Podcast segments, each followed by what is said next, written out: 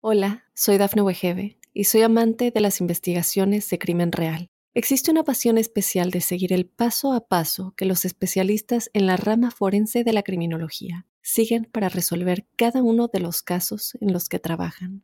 Si tú, como yo, eres una de las personas que encuentran fascinante escuchar este tipo de investigaciones, te invito a escuchar el podcast Trazos Criminales con la experta en perfilación criminal, Laura Quiñones Orquiza, en tu plataforma de audio favorita. Buenos días, buenas tardes, buenas noches y bienvenidos a un nuevo episodio de La Huella OVNI. En este caso estamos en el episodio 38 de la tercera temporada.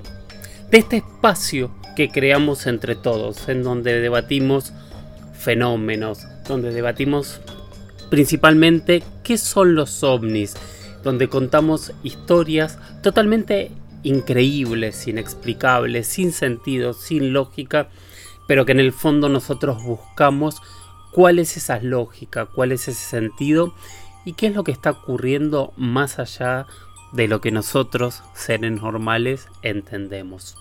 Mi nombre es Jorge Luis Zuckdorf, yo los acompaño aquí tratando de responder las preguntas que ustedes me hacen, que me las hacen a mis redes, a mi Instagram que es arroba Jorge Luis S oficial, a mi Twitter que es arroba Jorge Luis S-77, a mi mail que es las historias de George, las historias de george arroba gmail.com y por supuesto también a mi WhatsApp, al WhatsApp de la huella ovni que es el más 54 911 60 45 41 50 más 54 911 60 45 41 50 Ahí las preguntas, los temas que quieran que debatamos, sabiendo, entendiendo y comprendiendo que yo no tengo y no creo en las verdades absolutas, creo en las grandes preguntas, que es con lo que me choco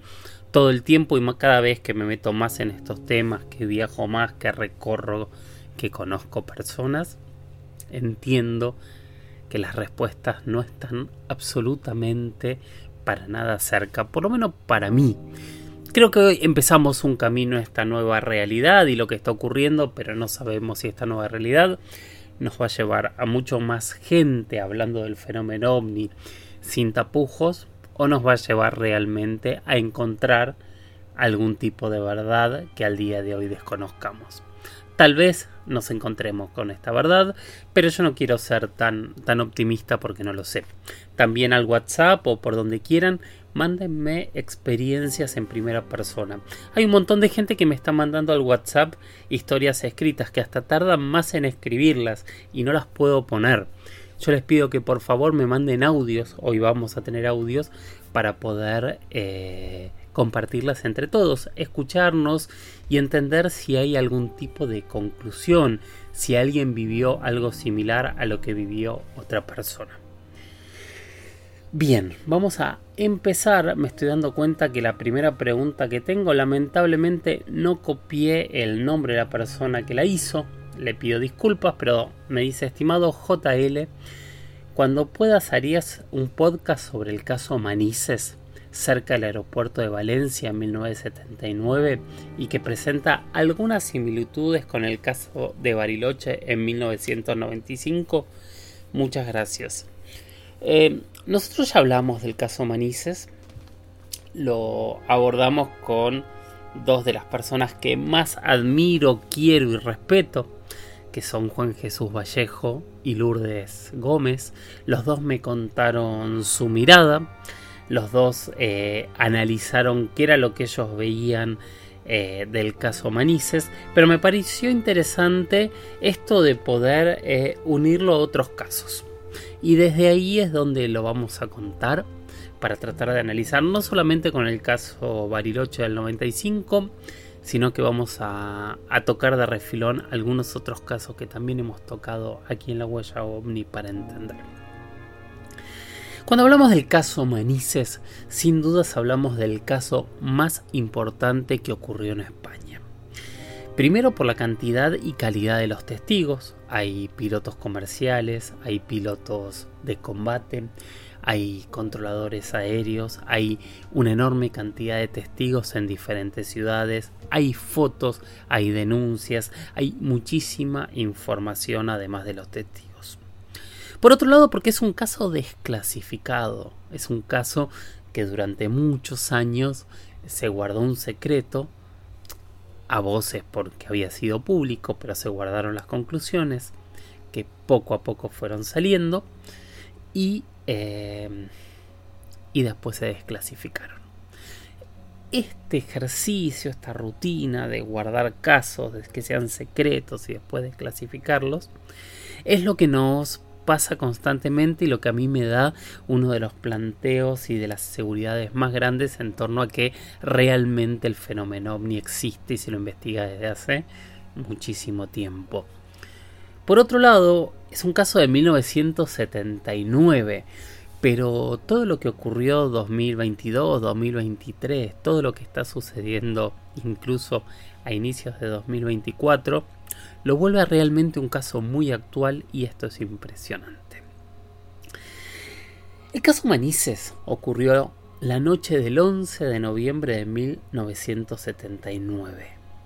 Era un vuelo de una aerolínea española hoy desaparecida que se llamaba Transportes Aéreos Españoles. Tenía 109 pasajeros a bordo y tenía un trayecto, el vuelo había salido de Salzburgo, iba a Gran Canaria, pero tuvo que hacer un aterrizaje primero en Palma de Mallorca para repostar combustible. Era para los que sepan de aviones, porque a mí tengo que serles honestos, tampoco es que me diga eh, tanto el tipo de avión, pero era un, un super carabel y era comandado por el capitán Lerdo de Tejada, que va a ser el primer protagonista de esta historia. Todo empieza alrededor de las 23 horas después de haber repostado combustible en Palma de Mallorca. El avión vuelve a, despegar. Y pocos minutos después, eh, Francisco Javier Leardo de Tejada, el capitán, el piloto de este vuelo y su copiloto Ramón Sauzú, observan una serie de luces que iban cambiando de color rojo, blanco y verde y que se acercaban muy rápido al avión en rumbo de colisión. Esto significa, veían unas luces adelante, imagínense en la cabina del avión, y ven un vuelo adelante que se está acercando cada vez más y en principio lo que parece es que esas luces vienen en el mismo eh, línea para chocar al avión. El comandante... Ah, esperen, esperen, porque ¿saben lo que conseguí? Esto está buenísimo, son como pequeños fragmentos del audio original cuando encuentran estas luces. Vamos a escuchar un pedacito. Barcelona, calle 297. Calle 297, dígame. Confirmamos que tenemos algún tráfico próximo a nosotros, a nuestra izquierda, aproximadamente unas 4 o 5 millas. 297, en negativo no hay tráfico notificado. Tenemos dos señales de luces rojas, como ahora a unas 3 millas a las 10 de nuestra posición. Aproximadamente a la misma altura. A las 10 de la posición, a unas 3 millas a la izquierda de su posición ahora. Afirmativo. PAE 297, recibido, gracias. Sí, sí, cuando pueda me informa usted sobre ese tráfico. Y entonces, ante la confirmación de que ellos estaban viendo un tráfico que estaba a la misma altura, a una distancia de algunas millas, lo que decía si era el piloto es elevarse para que ese tráfico que imaginaba algún avión perdido o ilegal pasase por abajo y no lo chocase. El problema fue que cuando él sube estas luces automáticamente suben y la posición más riesgosa que ha tenido, que yo me animo a decir que debe ser de las primeras posiciones riesgosas que tuvo la aviación, fue que estas luces llegaron hasta casi media milla de distancia del avión, pocos cientos de metros. Entonces, rápidamente, el avión hace un giro para evitar el choque y pide autorización para aterrizar de emergencia en el aeropuerto de Manises. Obviamente esta denuncia ya había activado todos los protocolos, se había avisado a la, a, la Fuerza Aérea y se había ordenado que un avión caza de combate fuese en rumbo de, de intercepción de este objeto porque realmente ya era considerado un riesgo. Y acá es la segunda parte, porque el piloto que sale en un Mirage F1 es el capitán Fernando Cámara. El capitán Fernando Cámara, que después siguió su carrera y siguió subiendo en escalafones, fue la persona que más se acercó al objeto, pero le pasó algo muy extraño. Eh, tuvo que, poner la postcombustión para, para, para elevar este, la velocidad de su avión hasta 1.4 Mach y logró acercarse hasta cierta posición en donde, donde él observó un objeto que tenía, él dice, como la forma de una copa invertida pero sin la base y que iba cambiando de colores y que además encontraba un eco en el radar y que ese eco del radar después se calculó que era un objeto de entre 100 y 200 metros. Pero cuando se acercó a una distancia prudencial, el objeto desapareció. Y pocos segundos después volvió a aparecer en otro lugar mucho más lejos. Giró su avión, no sabíamos, de hecho al día de hoy no sabemos si es el mismo objeto que apareció en otro lugar o que el objeto se movió, que es lo que se plantea como lógica. Y volvió a pasar esto tres veces. Cuando él se acercaba al objeto, el objeto o se movía muy rápido o desaparecía y aparecía en otro lugar. Como si estuviese jugando. Todo este juego duró casi una hora y finalmente el objeto se fue hacia el sur y se fue de España hacia el lado de África, ya sin combustible y me imagino que sin eh, querer este, romper este, protocolos internacionales, Cámara volvió a su base aérea y a partir de ahí empezó a haber un montón de comunicaciones porque aparte justamente o casualmente esa noche la sexta flota de Estados Unidos estaba eh, cerca en, el Mediterráneo.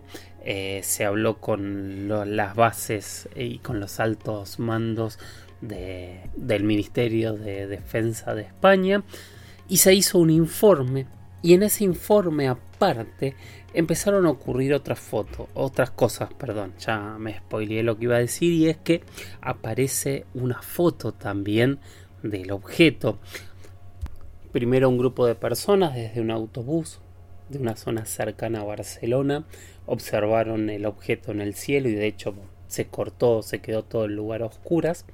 Y unos días después salió en un periódico una fotografía de un mecánico de la localidad de Soli, Pep Clement Pérez, que observó y logró fotografiar un objeto. Yo, según mi memoria, ese objeto estaba saliendo del agua y él lo fotografía saliendo del agua y está el mar con el objeto. Esta foto está en todos lados. Si quieren, la, la publico en estos días para que también la vean. Una foto de un objeto saliendo del agua. O sea, el objeto se vio desde diferentes torres de control, se captó en radar, lo vio un piloto comercial con su tripulación, lo vio un piloto de combate. Algo pasó. ¿Con qué casos lo podemos comparar? Por supuesto que lo podemos comparar, como decía quien nos hizo las preguntas, que no copié el nombre, Perdón por eso, eh, lo podemos comparar con el caso de Jorge Polanco en Bariloche, Argentina, en 1995, donde él también se encuentra con una luz que se le acerca en rumbo de colisión. Él no, no le esquiva porque la luz en un momento se le pone al costado. Él también dibuja que esa luz es como una especie de copa invertida que va cambiando y subiendo las tonalidades de color y que se mueve a mucha velocidad. Eh, él logra aterrizar en su destino, pero tiene que hacerlo dos veces porque primero el objeto lo acompaña y se apaga la luz del aeropuerto y después logra aterrizar. También lo podemos comparar sin dudas con el caso de la joya de 1980 en Perú, donde Oscar Santamaría se enfrenta a un objeto que le dan la orden de derribar, que le dicen que es un globo. Y este globo empieza a jugar contra otro avión de combate, un Sukhoi ruso, en donde eh, el comandante Oscar Santamaría nunca puede acercarse lo suficiente, de hecho le dispara, pero los obuses que él le dispara pasan a través del objeto, él dice como una gelatina, y el objeto sube, se aleja, o sea, juega con su avión hasta que también se queda sin combustible y tiene que aterrizar. Y por otro lado, hay otro caso que a mí me parece súper interesante para analizar en este caso, que es el caso ocurrido en Brasil el 19 de mayo de 1986 y que pasó a la historia como la noche oficial de los ovnis, en donde se captaron 21 objetos cruzando prácticamente todo el territorio brasileño que se vieron por radares, donde también hubo testigos, incluso testigos de aviones comerciales y finalmente algunos aviones caza lograron acercarse lo suficiente a los objetos para hacer una descripción bastante, bastante similar a la que hizo cámara algunos años antes. Y obviamente, o sea, estamos hablando de objetos que se enfrentan a aviones y hoy es el debate que se está generando en gran parte de las reuniones que se hacen en los congresos de Estados Unidos, México, Brasil, seguramente se va a ir ampliando a otros países de muy poco tiempo. Y el debate principal que se hace y el planteo que se hace es la seguridad aérea. Un planteo que diferentes controladores aéreos, distintos pilotos, hace muchos, muchos años que lo vienen planteando. Obviamente de manera potencial, porque la realidad que más allá de algunos casos puntuales y pequeños, este es el único caso donde un avión tuvo que aterrizar eh, de emergencia después de encontrarse con un ovni. En realidad, pensándolo ahora, no, no es el único caso, sí fue el primero. Tenemos un caso en Chile, en Chile, en México, en el 94. Y en Chile hay muchos casos de observar luces e incluso de correrse de ciertas rutas, pero nunca ha ocurrido más. Allá de eso, lo mismo ocurre o ha ocurrido en el sur argentino con diferentes aviones pre y post Polanco, porque hemos hablado aquí del caso de, de, de Neuquén de 1995, hemos hablado del caso de Neuquén del año 2021 Hemos hablado del caso del 2022, de hecho hemos entrevistado en algún momento a un sobrecargo de una aerolínea que contó cómo veían luces mientras volaban por la planicie de, de la Patagonia. O sea, hay mucha interacción entre aviones y, y ovnis. Y no es que son del 70 y se quedaron en el 70, porque ahora les conté casos del 70, del 80, del 90, del 2000, del 2010 y del 2020. O sea, fíjense que hay casos constantemente. No son muchos, tampoco es que hay una enorme cantidad de casos, pero realmente nos encontramos con muchos casos en donde hay ovnis alrededor de los aviones. Y este es el planteo que están haciendo desde, sobre todo que empezaron a, a, generarse desde el, el, Congreso de los Estados Unidos y el Congreso de México de plantear qué es lo que hay que hacer para proteger, si es que hay que proteger o no a las aeronaves de estos objetos que creemos que supuestamente que estamos seguros que están volando en nuestros cielos, que no podemos controlar y que no sabemos qué son. Bueno, busqué, traté de darle una mirada distinta al caso Manises, este, porque ya lo habíamos contado y si bien el, público se renueva, estamos también renovando los capítulos y poniendo todos los capítulos anteriores, así que espero que les haya parecido tan interesante como a mí. Está buenísimo rever, reanalizar, releer casos antiguos para encontrarnos con nuevas conclusiones. A mí un poco en este momento me pasó eso con, con el caso Manises. Igual hay muchísimos documentales, muchísimos expertos. Este es un caso que yo no recorrí en primera persona. Eh, y hay mucha gente que sí, con la cual he hablado. Así que si se quedan con más ganas de seguir hablando, sigan adelante, que es un caso que realmente vale la pena. Hola, soy Dafne Wegebe y soy amante de las investigaciones de crimen real. Existe una pasión especial de seguir el paso a paso que los especialistas en la rama forense de la criminología siguen para resolver cada uno de los casos en los que trabajan. Si tú, como yo, eres una de las personas que encuentran fascinante escuchar este tipo de investigaciones, te invito a escuchar el podcast Trazos Criminales con la experta en perfilación criminal, Laura Quiñones Orquiza, en tu plataforma de audio favorita. María Fernanda Aguirre Arce me dice, hola Jorge, ¿qué opinas de las luces del Perito Moreno? Y me manda un link que lo voy a subir. Voy a subir este link porque es impresionante. Es un grupo de documentalistas que durante 2021, 2022, no, no encontré la fecha exacta, estaban haciendo un documental para el canal educativo Encuentro. Eh, Cabe decir que el glaciar Perito Moreno es uno de los pocos glaciares del mundo que continúa avanzando, que se encuentra muy cerca de, del Calafate en el sur, en la provincia de Santa Cruz, en Argentina. Es, eh, da al lago argentino, es un glaciar bastante grande y con un movimiento lento. De hecho, los hielos tardan entre 500 y 600 años en moverse y terminar rompiéndose sobre el lago argentino donde suelen hacer unas caídas y unas explosiones impresionantes.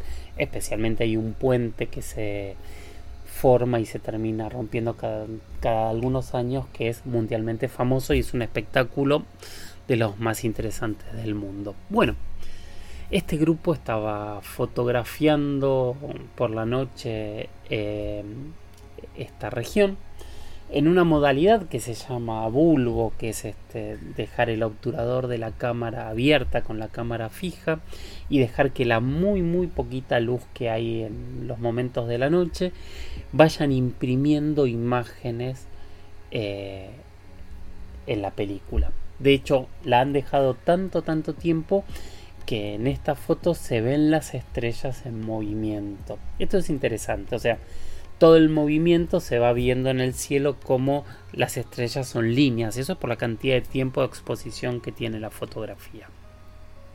Ahora, lo extraño es que aparecen unos puntos iluminados en el glaciar y esos puntos se ven los halos de luz que vienen del cielo. Y lo más loco o interesante es que esos halos de luz no tienen movimiento, o sea, estuvieron constantemente fijas o estuvieron fijos por, por unos instantes nada más. Eso no, no hay forma de saberlo, pero hay 5 o 6 puntos que iluminan el hielo y que vienen desde el cielo. Es un misterio que ellos intentaron averiguar, hablaron con científicos, hablaron con guardaparques y no lograron entender ni explicar qué podía ser. La, pregunta sobre este tipo de fenómenos eh, obviamente es más que válida. A ver, si tengo que jugar un poquito abogado del diablo, que es creo lo, que me preguntaba este, lo que me preguntaba María Fernanda. Eh, a ver, una foto en bulbo capta una sensibilidad de luz que nosotros no estamos acostumbrados a ver y que tal vez esa, esa luz es una luz normal que se da sobre ese tipo de lugar, tal vez era la luz de la luna a través de algunas nubes que hubiese esa noche y que eso generase ese tipo de imagen. Ahora, hay cosas extrañas alrededor de, de, los glaciares, que me imagino que esa es la pregunta.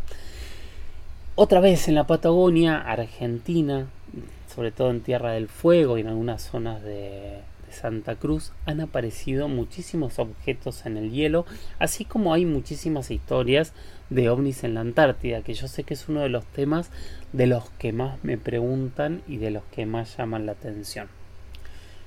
También cabe decir que este parque nacional está alejado de la civilización y no es un lugar donde haya gente constantemente, más allá de la gente que vaya a hacer algún tipo de eh, expedición nocturna, que aparte hay que hacerla con guardaparques porque es un parque nacional y no es un lugar de libre acceso. Eh, entonces la posibilidad de ver objetos es reducida en cantidad de gente y en opciones. Em, me encantaría saber si alguien tuvo algún tipo de experiencia en este lugar. Yo fui justamente el año pasado a pasar Navidad a, esta zona, a esta región, y no me encontré con, con, imágenes que pudiesen eh, llamarme la atención. De hecho, estuve sacando muchas fotografías, fui con un par de cámaras profesionales para, despuntar el vicio porque fue un viaje personal, pero no encontré nada extraño. Me encantaría saber si alguno de ustedes en esta zona ha visto algo extraño. También yo siempre digo lo mismo. Cuando algo no lo vemos y aparece reflejado en una cámara, muchas veces tiene que ver con errores o, con este tipo de, cuestiones en todas las declaraciones que hay nadie vio las luces, las luces aparecen impresas en la película. Ahora, alguno de ustedes jugando al contra abogado del diablo, también me podrá decir y tendrá razón que eh, tal vez son objetos que no se vean eh, con nuestra visión normal y que estén fuera del rango de visión que tenemos los seres humanos, que obviamente obviamente esto también podría ser cierto. Pero bueno, la verdad es que es un misterio. Voy a publicar eh, la imagen para que la vean y me encantaría escuchar su opinión porque es muy difícil tomar una opinión de algo tan extraño. Pero sí, parece una luz que está iluminando el hielo en puntos específicos, como si estuviese buscando algo o tal vez a punto de bajar pero no, no, no, podría afirmar algo así de ninguna, de ninguna manera. Bueno, gracias María Fernanda y vamos a ir con la última reflexión de la noche que la hizo José María Garrido López, que dice, hola Jorge, como tú estoy más cerca a la teoría de los viajeros del tiempo. Siempre me pregunto por qué tanta variedad en los objetos y en los humanoides. Es muy raro encontrar un avistamiento igual a otro con testigos diferentes. Entonces pienso, por ejemplo, un automóvil de los años 20 del siglo pasado. No tiene nada que ver en su apariencia o en sus capacidades con los de los años 40, 60, 80, 2000 o actuales. Si nos visitan desde el futuro con un gran margen de tiempo, podemos imaginar la gran variedad de máquinas o naves dependiendo del año en que vengan también humanoides, seríamos nosotros mismos siendo víctimas, me gusta víctimas de la evolución, sin pelos, largas extremidades, largos dedos. Te admiro por tu investigación y por tu trabajo. Abrazos de Almería, Andalucía, España. Muchísimas gracias José María por tu mensaje y me parece una reflexión más que válida e interesante. Porque es cierto, nosotros siempre pensamos, o, a mí me siempre tomo el punto al revés. Yo digo, cuando yo veo mismos objetos pintados en, en imágenes medievales o los veo relatados en, en, en, libros sagrados antiguos, digo punto, punto, punto, coincidencia. También es cierto, y es cierto que hay muchos objetos diferentes. Ahora, acá para mí hay dos tipos de análisis. Por un lado, obviamente, nunca tenemos que caer en, ser tan inocentes de corrernos de que muchísimos relatos sobre este tipo de fenómenos inexplicables no dejan de ser otra cosa que fabulaciones. Y eso se demuestra claramente en dos cosas, cuando los relatos se parecen demasiado o cuando son totalmente disímiles. Y a veces estas fabulaciones se basan en cuestiones reales hay un tema que a mí me. Yo lo, investigué bastante y me parece muy interesante. Que es el poder recordar cosas que no conocemos, que nos sorprenden, que no tienen nada que ver con lo que nosotros usualmente eh, utilizamos, convivimos. Entonces, muchas veces la memoria guarda esos recuerdos en elementos que conoce. Entonces modifica de alguna manera el recuerdo de manera totalmente inconsciente para que recordemos qué es lo que vimos de, en base a algo que conocemos. Y ese base a algo que conocemos en nuestra realidad y en nuestro mundo claramente son las películas. Entonces todo esto también generalmente eh, hay una contaminación cultural en base a cosas que se han visto y que se van modificando, ¿no? Porque las propias películas antes nos mostraban los objetos voladores de chapa remachados y hoy nos muestran otro tipo de objetos. También hay fotos que muchas de esas claramente son falsas que tienen ese tipo de modificación. Obviamente también puede ser este punto que decís, eh, Josema, de, que en realidad eh, podrían ser este, objetos de diferentes tiempos. Y eso también podría ser la variedad de, de, los seres que nos visitan. Es un punto interesante, nunca lo había analizado así y me parecía muy muy interesante para compartirlo. Gracias, gracias por tu comentario. Y hablando de compartir, tenemos dos experiencias, una persona que nos manda dos experiencias para compartir con nosotros. Estas son las experiencias que nos mandó María al WhatsApp. Hola, ¿cómo te va Jorge Luis? Este, bueno, acá una fan desde Montevideo, Uruguay. Mi nombre es María y bueno, te quería contar este un par de experiencias personales. Una es mía y la otra es de una amiga muy cercana. Em, la mía, para empezar, es este de cuando yo tenía unos 15 años, ahora tengo 30, así que mm, eh, bueno, estaba en mi casa, mm, estábamos con mi familia afuera haciendo un asadito, cuando de repente este, nos ponemos a mirar el cielo, porque siempre éramos de, este, incluso teníamos un, un, librito en ese tiempo para buscar este, constelaciones y a toda la familia nos, nos interesaba mucho lo que era astronomía y demás, así que estábamos ahí eh, haciendo un asadito bastante al oscuro y compartiendo nuestro tiempo, así que mirando el cielo. Y mm, eh, comenzamos a ver este, unas luces raras, así vamos a decir unas luces raras, porque era como un gran foco que tú digas, este, eh, no tengo idea de las dimensiones, pero era grande, porque lo veíamos este, desde donde estábamos y que estaba bastante lejos que se dividía en tres luces y luego las tres luces volvían eh, con movimientos muy raros, o sea, movimientos como que yo te diga ocho, símbolos de infinito, así hacia los costados y volvían este, a reunirse en una misma este, luz gigante. Eh, no pasó de ahí, este, e, es simplemente un, algo visual, ¿viste? Que nosotros este, vimos, pero he aquí lo que sí me pareció raro que es este, luego de ver las luces, em, entré a mi casa y ¿qué pasa? Este, la radio em, se había prendido, la tele se había prendido, o sea, todo con estática, en canal de estática y demás. Y he escuchado y he, leído mucho en internet que a veces sucede en sí cuando este, em, objetos voladores pasan cerca y lo más raro, esto es lo más raro porque yo no vivía en una casa donde ocurrieran este, otras actividades paranormales, nada, es una cosa puntual de esa vez. Lo más raro es que había este, un em, auto a control remoto de los chiquilines que no tenía este que no tenía pila y estaban girándole las ruedas de atrás, o sea, las que generaban este, la tracción para que anduviera este, el autito por el piso, cuando lo estabas usando, pero no tenía pilas. O sea, porque yo entré a mi casa, vi este, la tele prendida, la apagué, no es que se prendió de nuevo ni nada, la radio tampoco, la apagué.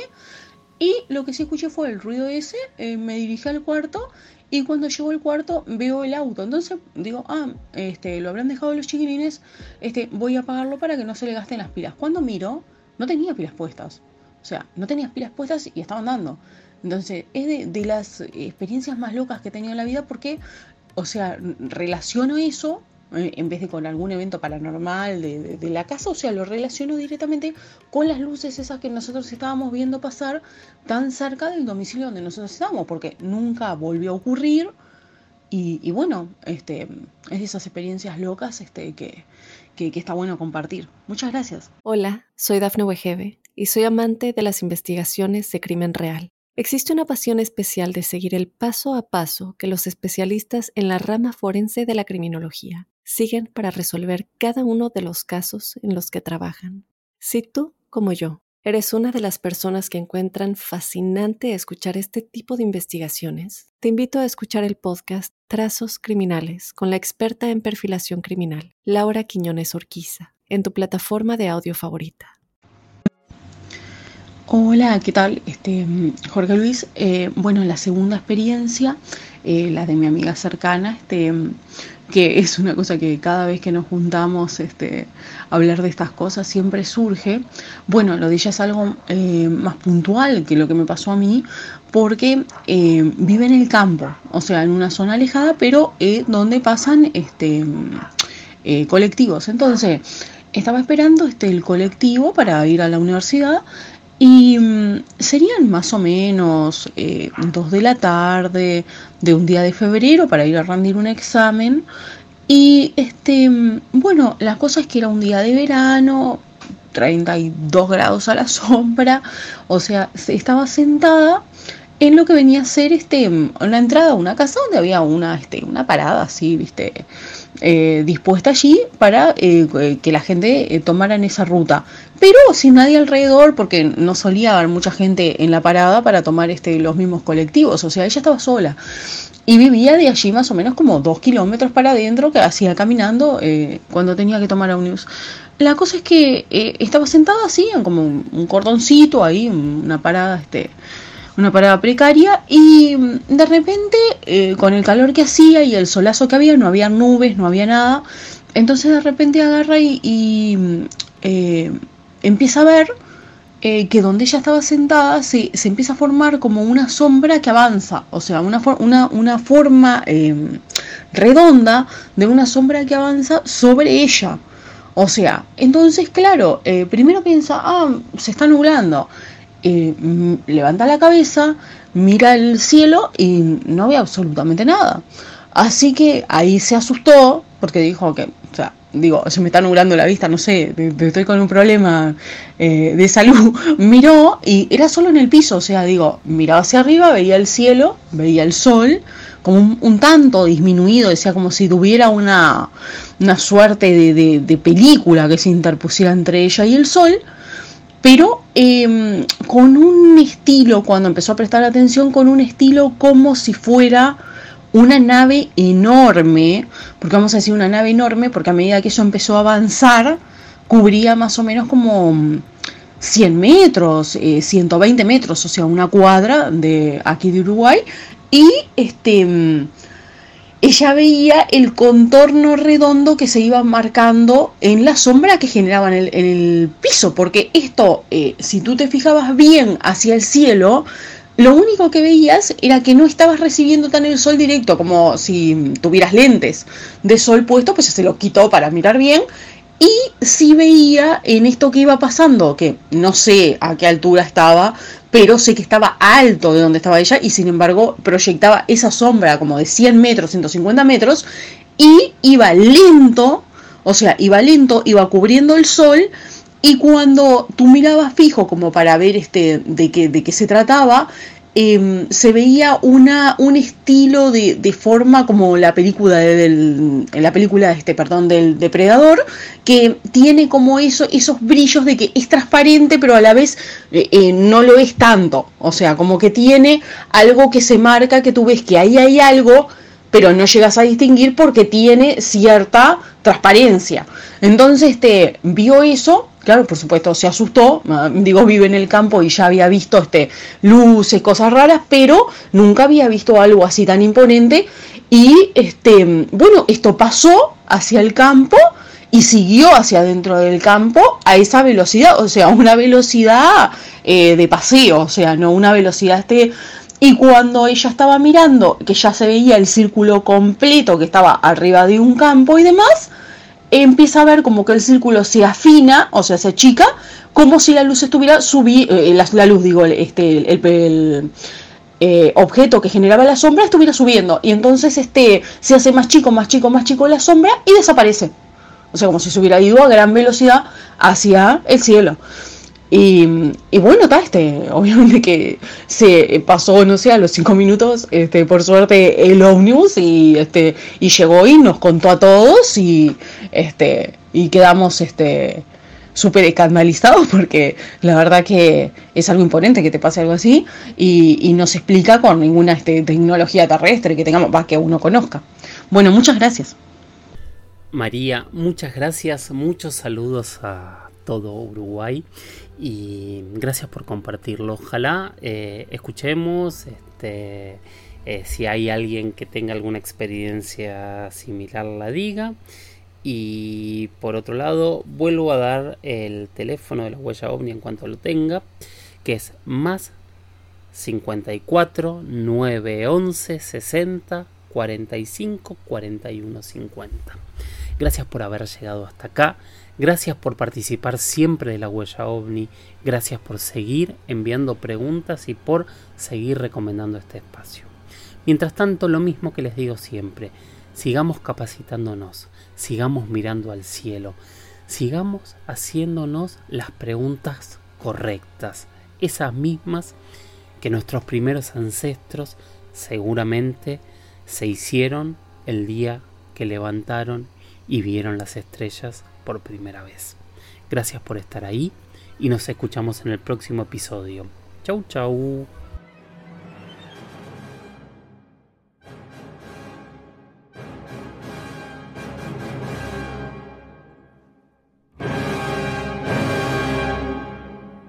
Hola, soy Dafne Wegebe y soy amante de las investigaciones de crimen real.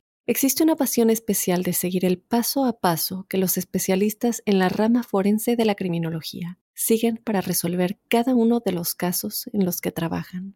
Si tú, como yo, eres una de las personas que encuentran fascinante escuchar este tipo de investigaciones, te invito a escuchar el podcast Trazos Criminales con la experta en perfilación criminal, Laura Quiñones Orquiza, en tu plataforma de audio favorita.